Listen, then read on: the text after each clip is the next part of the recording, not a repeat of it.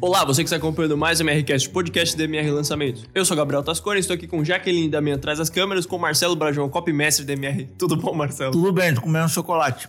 Então é isso, para começar o episódio de hoje, Marcelo, depois do seu chocolate, vamos lembrar um pouco o que a gente falou no episódio anterior do MRCast. No episódio anterior, a gente falou sobre expansão de repertório, mas sobre um ponto de vista muito característico baseado nas minhas experiências pessoais.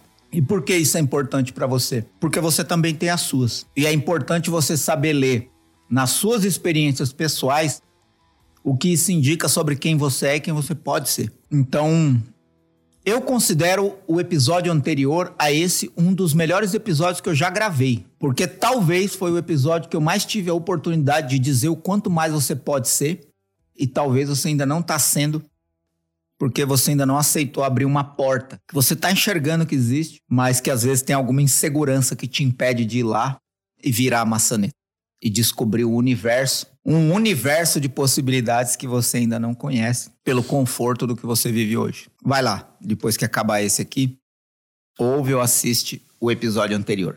É isso.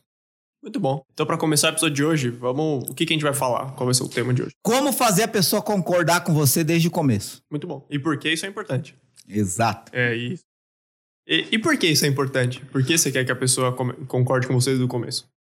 Eu acho que o mais importante, e aqui agora a gente tá. Diferentemente do episódio anterior, Agora a gente vai falar de uma coisa que é própria de quem é copy, né? Copy não pode deixar que a pessoa tire suas próprias conclusões. Você deve conduzir a pessoa a concluir. Você deve dar todos os elementos para que a única alternativa que ela tenha seja concluir que o que você está oferecendo é a melhor coisa para ela. Então, é, copywriting é sinônimo de você tem que ser parcial.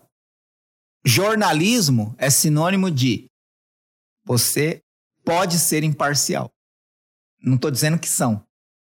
Deveria. Mas no jornalismo você aprende a ser imparcial, porque é a informação, é o fato. Copy não é informação, copy é persuasão. E persuasão exige parcialidade. Porque você está querendo conduzir a pessoa, você está querendo persuadir a pessoa a fazer o que você quer que ela faça. E se a gente está falando de copy de resposta direta, que pede para que a pessoa responda algo, haja imediatamente. Normalmente essa ação é comprar alguma coisa que você está vendendo. Então você tem que ser parcial. Né? Você não pode vender uma televisão falando mal da televisão. Ou dizendo que tem essa sua televisão, mas tem outra também e a pessoa pode escolher o que ela quiser. Né? Então, não é assim que se persuade alguém. Né? Você persuade alguém encontrando argumentos que tornam para aquela pessoa aquilo que você tem melhor do que todas as outras possibilidades que ela tem. Então você coloca aquilo como prioridade na vida dela, como mais importante, como de fato a solução que ela precisa para aquele momento. E por isso é tão importante você conseguir pequenos sims. A pessoa vai te dando pequenos consentimentos e concordando com você gradativamente até que chega um momento que tudo que foi dito até aquele momento faz com que ela compreenda que está sendo oferecido como um produto um serviço, uma solução, é a melhor opção para ela. É isso. E tem alguma forma de você conseguir fazer isso? Como você, você consegue alcançar isso em seu copy? Bom, a forma mais simples de você conseguir consentimentos sims, sims sucessivos da pessoa é você saber antes quem ela é, o que ela gosta, o que ela quer, qual o maior desafio dela, por que ela quer aquilo por que ela ainda não conseguiu aquilo, o que ela acha que tem impedido ela. E isso você faz com pesquisa. Sempre ela. Sempre a pesquisa. Sempre. E você pode fazer pesquisa de inúmeras formas. Você pode mandar pesquisa por e-mail, você pode fazer pesquisa no, com enquete no Instagram, você pode mandar pesquisa com tiquinho lá no, com coisas para escolher no Telegram. Você pode. É, enfim, é, você Onde pode... você conseguir informação é uma pesquisa Exato. válida, né? Onde você conseguir conversar com a pessoa que vai receber o seu copy, você pode extrair informação. Ah, Marcelo, mas eu não tenho uma audiência, não tenho uma lista, não tenho uma base. Você conhece alguém na sua vida cotidiana que tem mais ou menos o perfil da pessoa para quem você quer vender alguma coisa? Converse com essa pessoa. Com uma, duas, três, dez. Você vai entender por que uma pessoa que quer emagrecer, quer emagrecer Porque uma pessoa quer aprender inglês, quer aprender inglês. Porque uma pessoa quer abrir um negócio próprio, quer abrir um negócio próprio. Porque uma pessoa quer aprender a vender no Instagram, quer aprender no, Instagram, vender no Instagram. E com isso, se você fizer a pergunta por que você não conseguiu até hoje, ela vai te dizer alguma dificuldade que ela tem para conseguir aquilo. Fazendo perguntas de por que você quer, qual o maior desafio para conseguir, como você acha ou gostaria que eu te ajudasse, são perguntas simples. Como seria a sua vida se você já tivesse conseguido? O que você faria se você já tivesse esse dinheiro que você quer? São perguntas simples, mas onde as pessoas vão dizer exatamente o que você tem que dizer para elas no copo para elas concordarem com você quando você disser: Nossa, é isso. Porque antes você já sabia que era isso. E aí o fato de você dizer isso no copo faz com que a pessoa concorde com você, porque ela te disse para dizer aquilo, né? Então, é a arte de você combinar o que está sendo dito com aquilo que ela te respondeu. E aí, a tendência é que as pessoas vão se identificar com aquilo que está sendo dito. Por exemplo, eu criei essa solução de forma simples para que tome o mínimo tempo do seu dia. Porque eu sei que, principalmente, quem tem filho tem muita dificuldade de conseguir executar um plano para chegar nesse tipo de resultado. Nossa, é isso que eu preciso. Você conseguiu o primeiro consentimento. Isso é uma prova de que é possível. Mas antes você precisa conhecer a sua audiência. Antes você precisa conhecer a sua audiência. É isso. É, se, se tudo der errado, né? Se você não tiver uma audiência, se você não tiver ninguém que tem o público do. O público não, o perfil do, do público que você quer atingir, uma saída é você ir pesquisar no concorrente também, né? Ver o que estão falando nos comentários dele, ver o que, tão, que as pessoas querem. A, a pesquisa com a audiência é sempre a mais poderosa, mas não anula nenhuma outra. Então você pode fazer pesquisa na internet, você vai descobrir notícias, artigos é, sobre o que estão falando a favor ou contra o que você quer vender. Você pode fazer pesquisa com a concorrência. Quem já está vendendo isso, algo semelhante, parecido ou igual, o que está fazendo, como está falando. Você pode fazer pesquisa é, em fóruns ou comunidades onde as pessoas comentam sobre um determinado assunto. Por exemplo, eu tenho uma experiência dessa que eu não conhecia nada sobre frequências sonoras e como as frequências sonoras atuavam na vida das pessoas e como isso poderia ser até um canal de cura física. Eu nem sabia que existia isso. O fato de descobrir que existe, eu descobri que existem muitos livros que falam disso. E eu também descobri que existem comunidades onde as pessoas falam disso. E lá eu comecei a descobrir muito sobre o comportamento dessas pessoas que acreditam nisso. E por que elas consomem isso? E o que um método sobre isso poderia ter diferente de outros métodos que já existem. Foi assim que a gente criou um método chamado Frequências da Vida e que deu muito certo quando a gente conciliou o que eu aprendi sobre esse mercado com o que eu escrevi no COP fazendo única e exclusivamente que as pessoas concordassem com coisas que eu estava afirmando, porque elas já afirmavam isso. E aí, qual que é a conclusão mental para a pessoa que recebeu esse copy? Se essa pessoa conhece tanto quanto, é, se essa pessoa conhece tanto desse mercado, é possível que ela tenha a solução que eu estou esperando hoje. E aí, às vezes, uma frase ali no meio que já é uma frase que essa pessoa usa ou acredita, faz com que você crie uma conexão de identificação. Fala a minha língua. Fala o que eu acredito. Fala o que eu penso. Fala o que eu busco. Fala o que eu espero.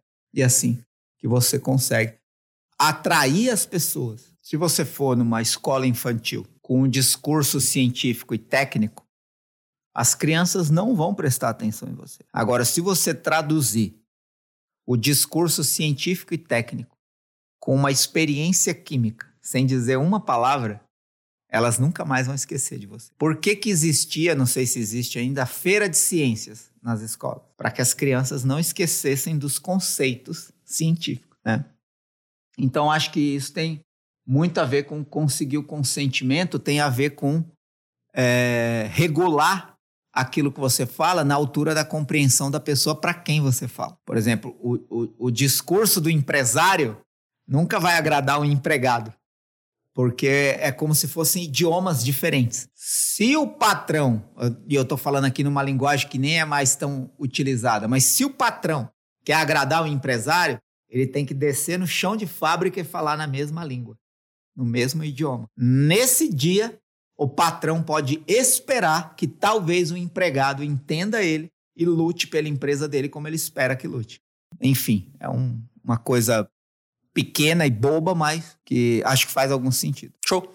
É, outro ponto. Ah, quer ver? Por que, por que, que grandes literários ou grandes filósofos brasileiros só fizeram sucesso quando conseguiram traduzir a filosofia numa linguagem cotidiana? Porque o Brasil tem um déficit de educação. Ponto. É isso. Não adianta, não adianta. Você vai colocar lá, ninguém vai assistir. Ninguém vai ouvir. Porque a pessoa não tem condição de entender. Isso não é uma crítica, é uma constatação. Aí quando você vem e, e, e você vê pessoas, são grandes filósofos, traduzindo ensinamentos filosóficos com exemplos do cotidiano, você começa a se interessar mais. Ah, esse filósofo é engraçado. É isso que você está entendendo, é isso que você está comprando, é por isso que você está ouvindo. Né? Quando, não, quando você não entende, você pode até falar, é inteligente. Ou, ah, lá vem esse cara, não entendo nada que ele fala. Você foge, você vai ouvir piada. Entendeu? Não é à toa também que uh, os memes fazem tanto sucesso no Brasil, né? Posso, você pode falar o que você quiser, mas o, plane... o país que mais utiliza meme na internet é o Brasil. Então isso diz alguma coisa a respeito do que eu estou dizendo. É a linguagem que todo mundo entende. É outro ponto que desses que a gente vai falar que vai junto com esse de conseguir pequenos sims, é não necessariamente você, você falar alguma coisa que a pessoa queira, que a pessoa precise. Mas você realmente fazer perguntas simples que a resposta com certeza é sim. Tipo, você chegar no mercado financeiro e falar, com certeza você quer, mais, quer ganhar mais dinheiro, né? A pessoa não vai ter como responder não. Exato. É, esse é até um cuidado do uso das perguntas no COP, né? É, e olha que isso eu aprendi quando eu estava na faculdade de propaganda e marketing, um conceito de redação publicitária. Não faça uma pergunta que a pessoa pode responder não. Você quer trocar de carro? Não. Acabou a sua campanha. Esse é o melhor momento para trocar de carro, você sabia? Aí o não fica positivo. Não sabia. É o melhor momento? Então, tomar cuidado com isso. É, eu sei que talvez meu exemplo não tenha sido o melhor, né? Porque eu falei que não faça perguntas que a pessoa pode responder não, mas depois eu fiz uma pergunta que o não significa sim. Interessante. É. Curioso até. Mas é importante que você faça perguntas em que a gente, a gente considera perguntas de, de, de verdade incontestável, né? Você quer ganhar mais dinheiro? Dificilmente alguém vai dizer não. Não sei que seja um hippie, bicho grilo, que né, abandonou tudo e tal. Mas normalmente esse tipo de pergunta vai dar algum sim. E esse sim que a pessoa, você quer ganhar mais dinheiro? Sim automaticamente o sim vem como? O como é uma abertura para a próxima frase. E essa é a arte do copy. Escrever uma frase para que a pessoa queira ler a próxima. Criar um degrau para que a pessoa queira subir o próximo. Fazer um anúncio para que a pessoa queira clicar e ver o que tem do outro lado. Fazer uma página de captura para que a pessoa queira se inscrever e ver o que vem em seguida. Fazer um assunto de e-mail para que a pessoa queira abrir e ver o que tem no e-mail. Colocar um link no e-mail para que a pessoa queira clicar e ver o que vem depois. Essa é a arte do copy. E você consegue isso quando você faz algumas perguntas que também levam as pessoas à verdade incontestável. O que, que, é uma verdade incontestável? A única certeza da vida é que todos vão morrer. Acabou. A cabeça da pessoa automaticamente faz assim. É incontestável.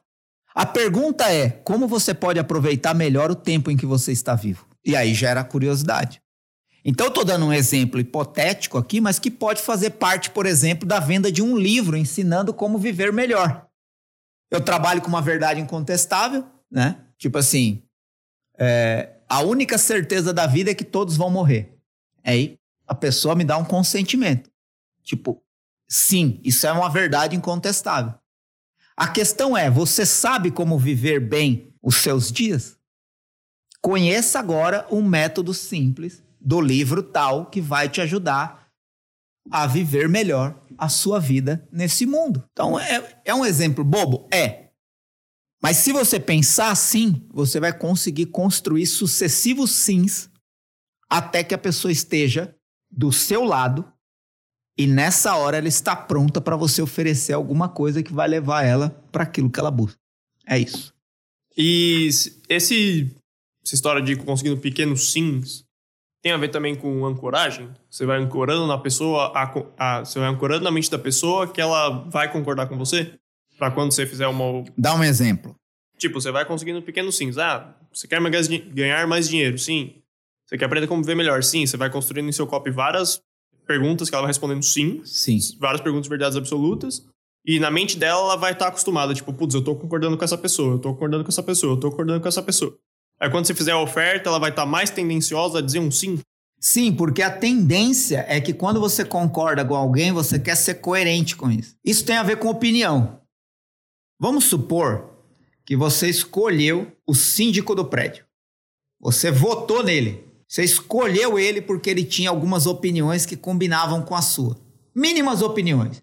Eu acho que a gente tem que selecionar o lixo. Aí você concordou. Porque a gente vai salvar o planeta. Aí você concordou. Eu acho que a gente tem que é, organizar a garagem para não colocar nada que não seja carro para não ficar desorganizado. Eu também acho, concordo. Aí você vota no síndico. Amanhã, o síndico toma uma decisão contrária a alguma coisa que você pensa. Eu acho que não está valendo a pena a gente selecionar o lixo. Vamos coletar tudo junto mesmo. A tendência é você defender ele.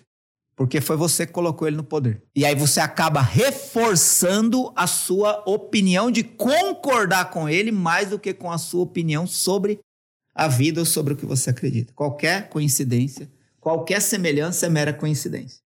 Mas é uma verdade. Então, se você concorda muito com uma pessoa, a tendência é você ficar do lado dela quando ela faz alguma coisa questionável. Você demora para perceber, porque você precisa justificar algo que você fez parte para construir. Então, de certa forma, o seu sim é uma espécie de deixa eu garantir que eu tô certo, entendeu? Então, é mais um exemplo hipotético, talvez não tão hipotético, mas que faz a gente refletir sobre isso. Por quê? Você está ancorando a pessoa a concordar com, a, com, com aquilo. E aí, quando você vai e vende, a pessoa entra num contexto de coerência. Eu não posso ser incoerente aos sucessivos sims que eu já dei. Um bom vendedor, ele faz você concordar que o produto é bom. Percebe como esse carro é diferente daquele? Sim. Você está vendo esse couro? Olha o acabamento, não é incrível? É. São concordâncias, pequenas concordâncias. Então, qual vai ser a forma de pagamento? Ele nem pergunta se você vai comprar. Qual vai ser a forma de pagamento? Porque você já concordou com tudo, não faz sentido você não comprar. É só prestar atenção num bom vendedor. É isso que ele vai fazer. Olha, tá vendo essas televisões?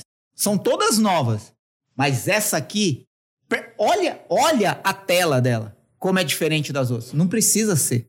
Você vai afirmar que é. Você não consegue definir a diferença a olho nu, mas a forma como ele fala faz com que você concorde. E se ele te acolhe, e se ele te trata bem, a tendência é você ser coerente a esse sim. Olha, não é nítido como essa imagem é mais bonita do que daquela? Aí você, sim. E por quê? Porque olha o acabamento, olha a tela infinita, ó, tá vendo? Tô. Concordância. E aí, qual vai ser a forma de pagamento? O que que essa pessoa está fazendo? Conseguindo sucessivos sims a ponto de quando mandar você comprar, você teoricamente a sua mente cobra coerência. Quantas vezes você já entrou numa loja e ficou com vergonha de não comprar? Quando a atendente te deu toda a atenção, mostrou os detalhes, conversou com você e tal. E aí ele fala assim: "Vamos levar?" É, ah, e às vezes você compra só pra porque é difícil dizer não agora. Todo mundo já teve essa experiência. Todo mundo já teve essa experiência. Então é disso que eu tô falando. Esse é o poder dos sucessivos sims, das concordâncias e das verdades incontestáveis. E pode ser verdade incontestável boba. Não importa quão ruim está a sua vida. O sol nasce todo dia. E mesmo que você não o veja, ele está por trás das nuvens. Então esse é um motivo para você acreditar que é possível. É uma verdade incontestável, o sol nasce todo dia. É uma verdade incontestável. Ela pode não fazer tanto sentido, mas é incontestável. O sol nasce todo dia. E você Sabe, você finge que entendeu e você fala, pô, o sol nasce todo dia. Assim você pode construir uma pequena afirmação que vai dar um pequeno sim. E isso a pessoa já vai concordar com você. Esse também é o motivo pelo qual, de um tempo para cá, ficou tão famoso. Faz sentido? Faz sentido ou não? Faz. Pequena concordância com você. Faz sentido ou não? Faz. Você quer ver isso no ambiente religioso? Quem não sei o que lá, diga amém. Quem gostou, diga amém. Amém ou não, igreja? O que, que você está fazendo? Sucessivos sims. Porque o ser humano precisa disso. A partir do momento que ele já deu várias, a tendência é ele ser coerente a isso, quando você pedir para ele tomar uma decisão. Como pode você estar tá dizendo sim, sim, sim não querer comprar? Como pode você estar tá dizendo amém, amém, amém e não doar? Como pode você. Percebe? Não é coerente. E isso tem a ver com o mecanismo cerebral. Não tem a ver exatamente com o que você fala. Mas o que você fala é uma construção persuasiva que ativa isso na mente da pessoa. Concorda, concorda, concorda, não é coerente discordar. Eu votei, não é coerente não votar. É isso. Por quê? Porque eu exponho o meu erro. E ninguém quer expor o seu erro. Por exemplo, se você fala sim, sim, sim num copy, e lá na hora do crucial, você fala, não, a tendência é, puta que pariu, perdi todo esse tempo. Tudo que ele falou fez sentido. Puta, vou simplesmente sair e não comprar. Tô falando que vai acontecer 100% das vezes? Não, tô falando que é uma tendência que facilita a decisão da pessoa. Porque você está construindo um caminho persuasivo, que é próprio do nosso cotidiano. Nós buscamos concordar com as opiniões e pessoas que nós acreditamos e seguimos. Às vezes a pessoa faz uma merda, a sua tendência é defender. É encontrar alguma justificativa de que talvez esteja certo. É, é por aí que a gente tem que pensar. E você pode criar isso na pessoa que está lendo o seu copy ou ouvindo o seu copy. É isso.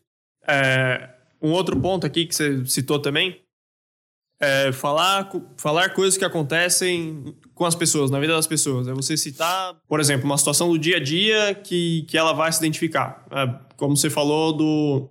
Eu acredito que foi nesse episódio. Se não foi, foi no anterior. Da, do produto feito para pais de crianças. Eu pensei nessa estratégia para você, pai, mãe, que tem pouco tempo, que vai dar certo. Você leva a pessoa a concordar com você. Isso. É... Acho que foi nesse mesmo. Porque a pessoa entende que você está preocupada com a realidade dela. Você não está querendo vender, você está querendo ajudar. Olha a diferença que existe nisso.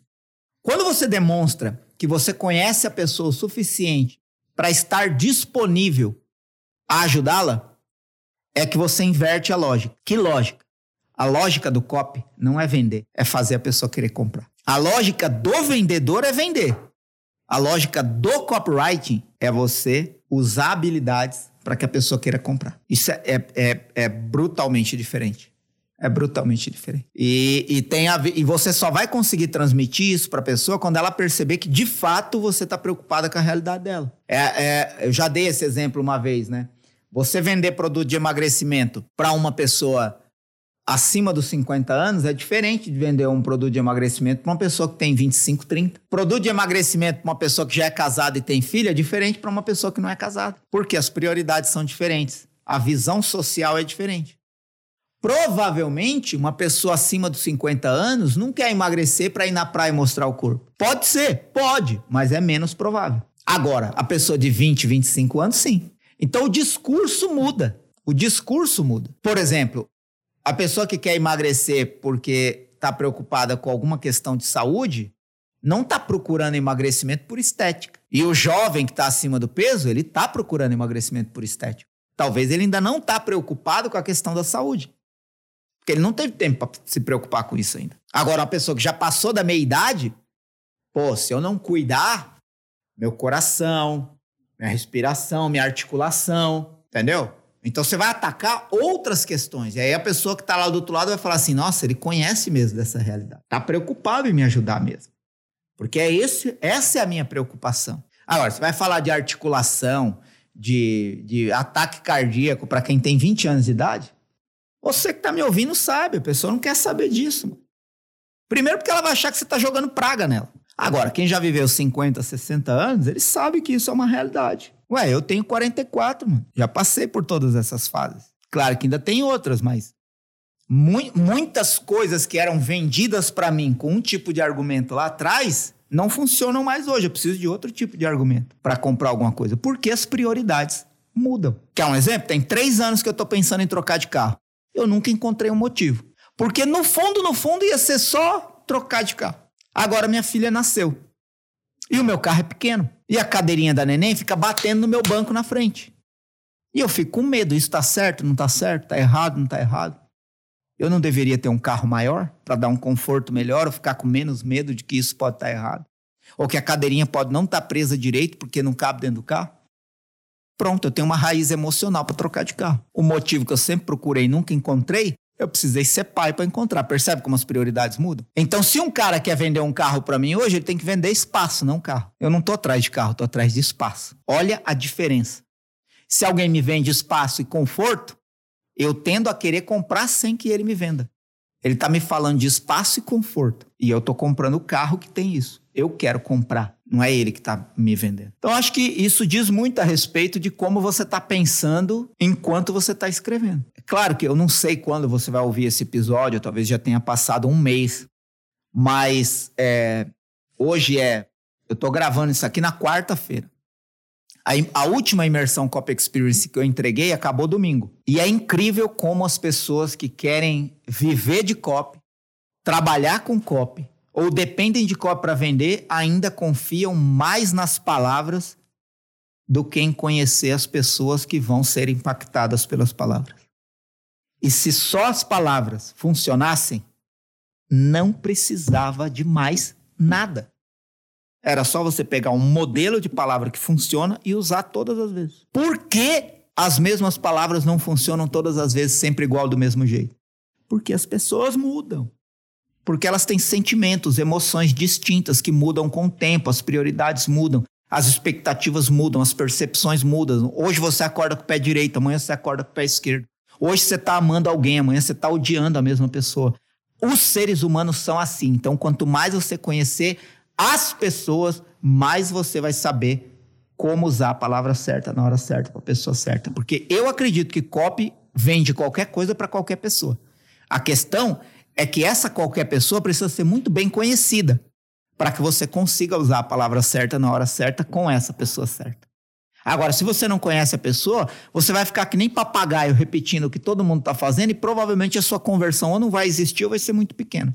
E mesmo que você esteja conseguindo, repetindo que nem papagaio copy por aí, você pode vender muito mais se você conhecer a pessoa que está recebendo o seu copy. Porque muitas pessoas não estão comprando porque não estão se identificando com o que você fala. Porque você não sabe o que falar para ela.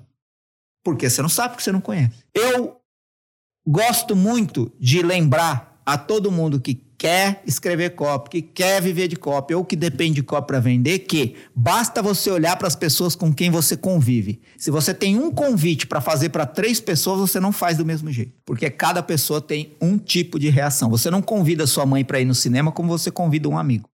E você sabe disso, porque a sua mãe tem outras prioridades, tem outro estilo, e, e seu amigo talvez basta mandar uma mensagem. Para sua mãe, você vai ter que dizer alguma coisa a, a mais. Então é. E se isso tá na nossa vida cotidiana, por que raio não vai estar tá no copy ou na venda? Então, enquanto você não conhece profunda e fanaticamente a pessoa que vai receber o seu copy, ou pelo menos minimamente o perfil de quem está na sua audiência, você não tem condição de ser assertivo. É por isso que eu falo tanto do copy sniper. Fica dando tiro que nem metralhadora sem controle, aí dá 200 tiros para conseguir acertar um quando acerta né? Quando não acerta uma, uma vítima inocente, né? É, você pode escolher ser um cop metralhadora ou ser um cop sniper, que pensa mais, que ajusta a mira melhor e quando dá um tiro tem maior chance de acertar do que apenas apertar o gatilho uma metralhadora e ver bala voar para todo lado sem ter a plena expectativa de acertar alguém. Né? E aí não sabe por que, que o tráfego tá caro, por que, que isso, por que, que aquilo? Porque você não está sendo cop sniper, não está dando um tiro para um acerto. E se você está aqui no YouTube quer saber o que é ser cop sniper, toca num link que tem aí embaixo na descrição e, e considera fazer parte da comunidade cop sniper. É isso. É isso. É importante você prestar atenção na, na audiência e que você vai escrever, não só no público geral. É, outro ponto é se falar sobre ideias e valores da sua audiência. Se fazer ela concordar com você porque você pensa como ela. Sim, é você aproveitar uma crença pré-existente. Quer ver uma coisa?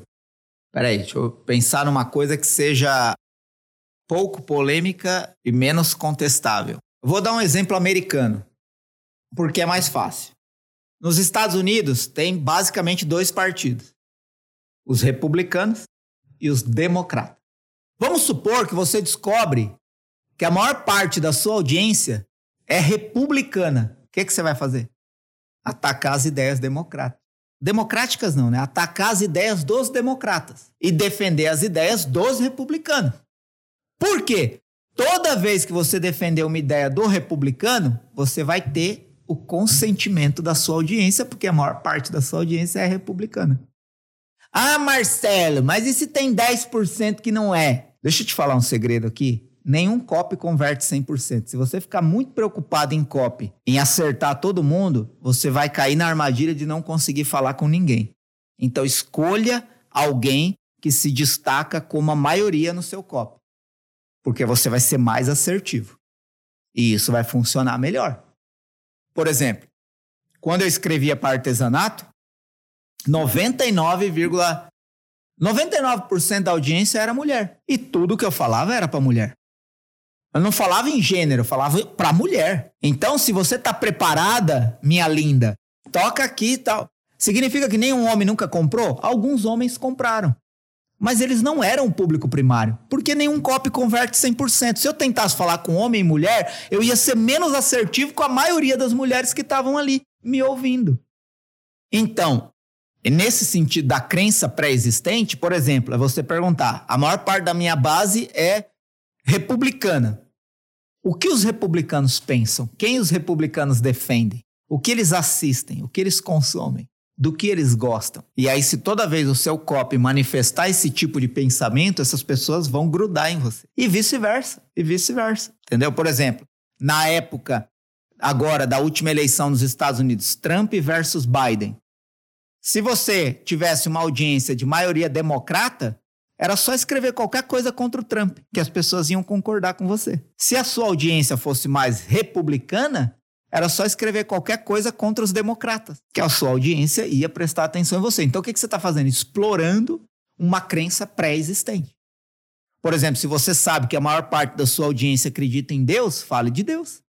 Simples assim. Nossa, graças a Deus eu consegui chegar a esse método. Se a maioria acredita em Deus, adesão. Agora, se você descobre que a maioria não acredita em Deus, não fale de Deus. Fale que, muito, que ateus são melhores do que quem acredita em Deus. Existem provas para isso. Essa pessoa vai concordar com você. Estou dando exemplos exagerados para provar o meu ponto.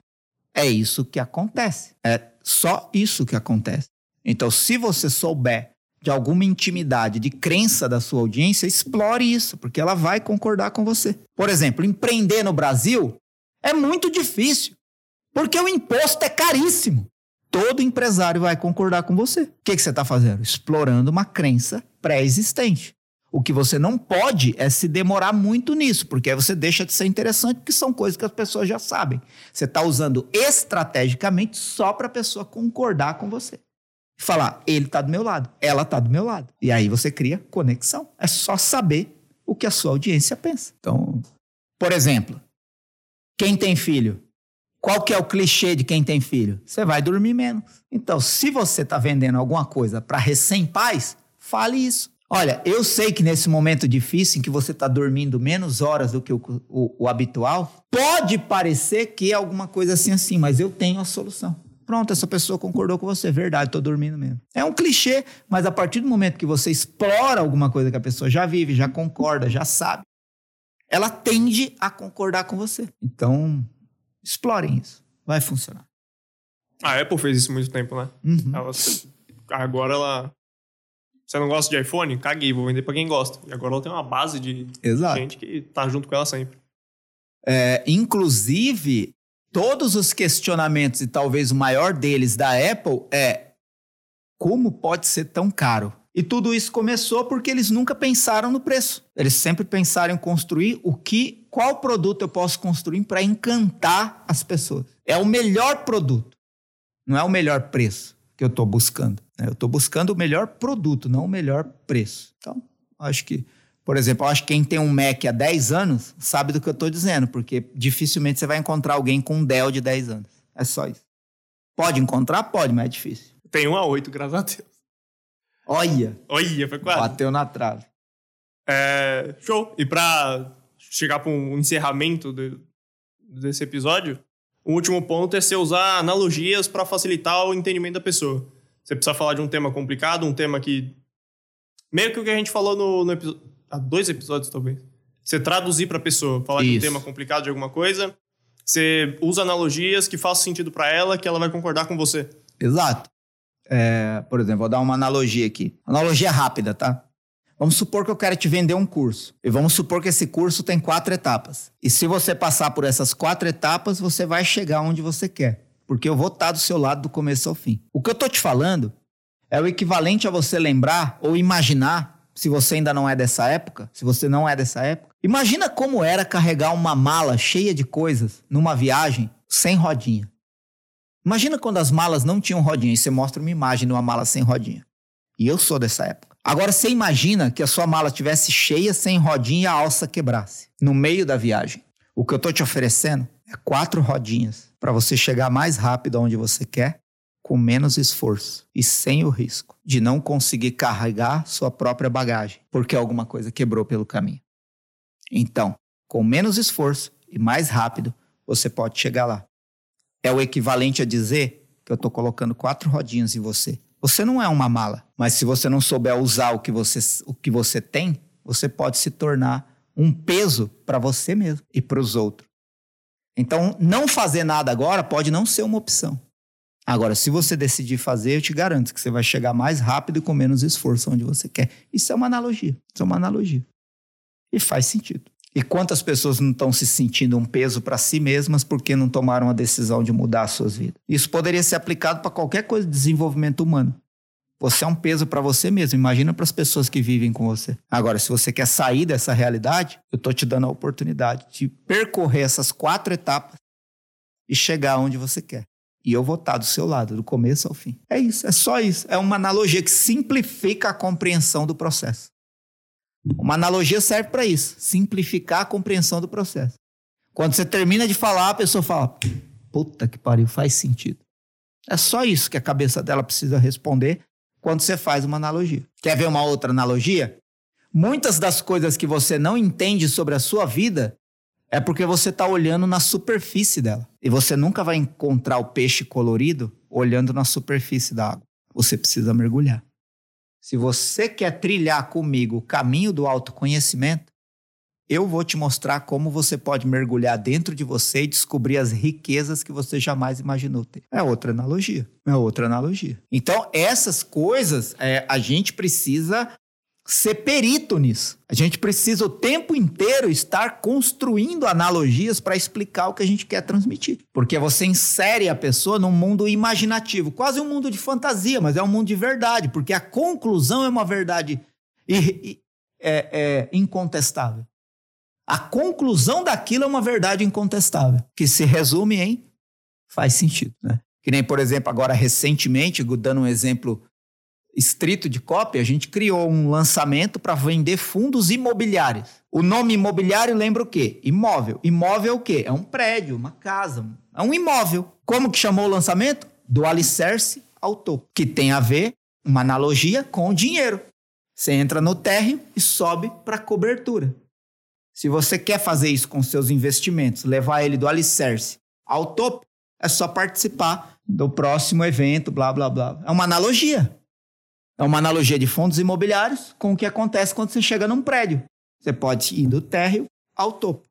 Na verdade, antes era do térreo ao topo, depois mudou para do alicerce ao topo. Então, é um exemplo de uma analogia simples que pode ser feita e você consegue fazer isso apenas pensando em quais coisas do cotidiano que são compreendidas de forma simples e rápida podem ser associadas àquilo que você está vendendo. Né? Por exemplo, eu falo muito isso é, você já experimentou carregar entulho? É uma das coisas mais difíceis que tem, porque o entulho ele não tem forma. Né? Por exemplo, carregar bloco, você vê a forma do bloco, então você faz uma pilha e carrega. Pó, você coloca dentro de um saco e carrega. São formas. Entulho, não. É tudo. É difícil carregar entulho. Você joga entulho dentro de uma carriola, às vezes um lado pesa mais que o outro. Porque é um entulho. Tem muita gente aprendendo e carregando o que aprende como entulho. Porque não é útil para nada. Só faz a sua vida se desequilibrar. A única forma de você aprender e utilizar corretamente o que você aprende é colocar em prática. Então, quando eu falo entulho, a pessoa já percebe que é, o próprio nome já é desconfortável. E tem gente que está acumulando entulho intelectual na cabeça porque não sabe como usar o conhecimento que absorveu. E eu, eu sempre digo, né? Todas as vezes que você absorve um conhecimento e não consegue aplicar, tem duas coisas: ou preguiça da sua parte ou culpa de quem ensinou. Porque às vezes até quem ensinou está confiando demais na teoria do que na prática. E não está te conduzindo para um caminho prático. Ou se essa pessoa foi capaz de te mostrar um caminho prático, ela não foi capaz de te motivar para colocar em prática. Se ela foi capaz de fazer tudo isso e você não colocou em prática, aí a culpa é toda sua mesmo, porque você é um baita de um preguiçoso. é simples assim. Fiquei pensando na, na, na, mala de rodinha, faz pouco tempo que inventaram? Ah, no livro, não sei se é no Organizações Exponenciais ou no Ideias Rebeldes, tem esse exemplo. Cara, eu não sei, não sei se foi 1930, não, não sei, não sei, ou 1970, não sei. Mas o cara que teve a ideia, olha, olha a ideia que ele teve. Tinha o carrinho de, de carregar mala. E o que, que o carrinho de carregar mala tinha? Rodinha. Ele viu um monte de mala em cima do carrinho. Por que não cada mala ter sua própria rodinha? E aí ele deu a ideia que ele trabalhava numa empresa de mala, ele foi demitido. Porque o dono falou: quem é que vai querer carregar a própria bagagem? Por quê? Porque o dono tinha uma visão elitista da coisa. E era, de certa forma, um status alguém carregar a sua bagagem. Então, quando você chegava no aeroporto, era bonito alguém empurrando o carrinho com a sua bagagem porque denotava o quanto você tinha status. O pobre carregava no braço mesmo. E aí o que acontece? Era uma espécie de luta de classes. Se você coloca a rodinha na mala, tanto o rico quanto o pobre vai carregar sua bagagem. Acabou a, a diferenciação. Aí chega no aeroporto, o rico e o pobre estão tá carregando a mala. Você não sabe quem é um, quem é outro. O rico paga o carregador, o pobre não pode pagar. Percebe? A resistência de uma ideia louca, de uma ideia rebelde, muitas vezes está na matriz de padrão cultural. E aí esse cara foi demitido e vendeu a ideia para outra empresa, que superou a empresa anterior porque implementou a ideia e todo mundo amou carregar a própria bagagem. Então, com isso a gente encerra esse episódio de hoje, Marcelo. Alguma é consideração final, algum comentário? Não. É isso então. Onde você tiver tem playlists e listas de reproduções para os outros episódios do MRCast, vai lá e ouve o que você achar interessante. O último foi em especial bem legal. Volta lá e escuta ou assiste. É... Se você tiver no, no YouTube, tem links importantes na descrição. Se você tiver no Spotify ou em outra plataforma de reprodução de áudio, ou você vem aqui pro vídeo, ou você vai no Instagram do Marcelo, arroba Marcelo Bragion, que vai ter os mesmos links lá. Se você tiver no YouTube, deixe seu comentário, like, se inscreve no canal, ativa as notificações. E é isso. Muito obrigado a você que acompanhou até aqui e até mais.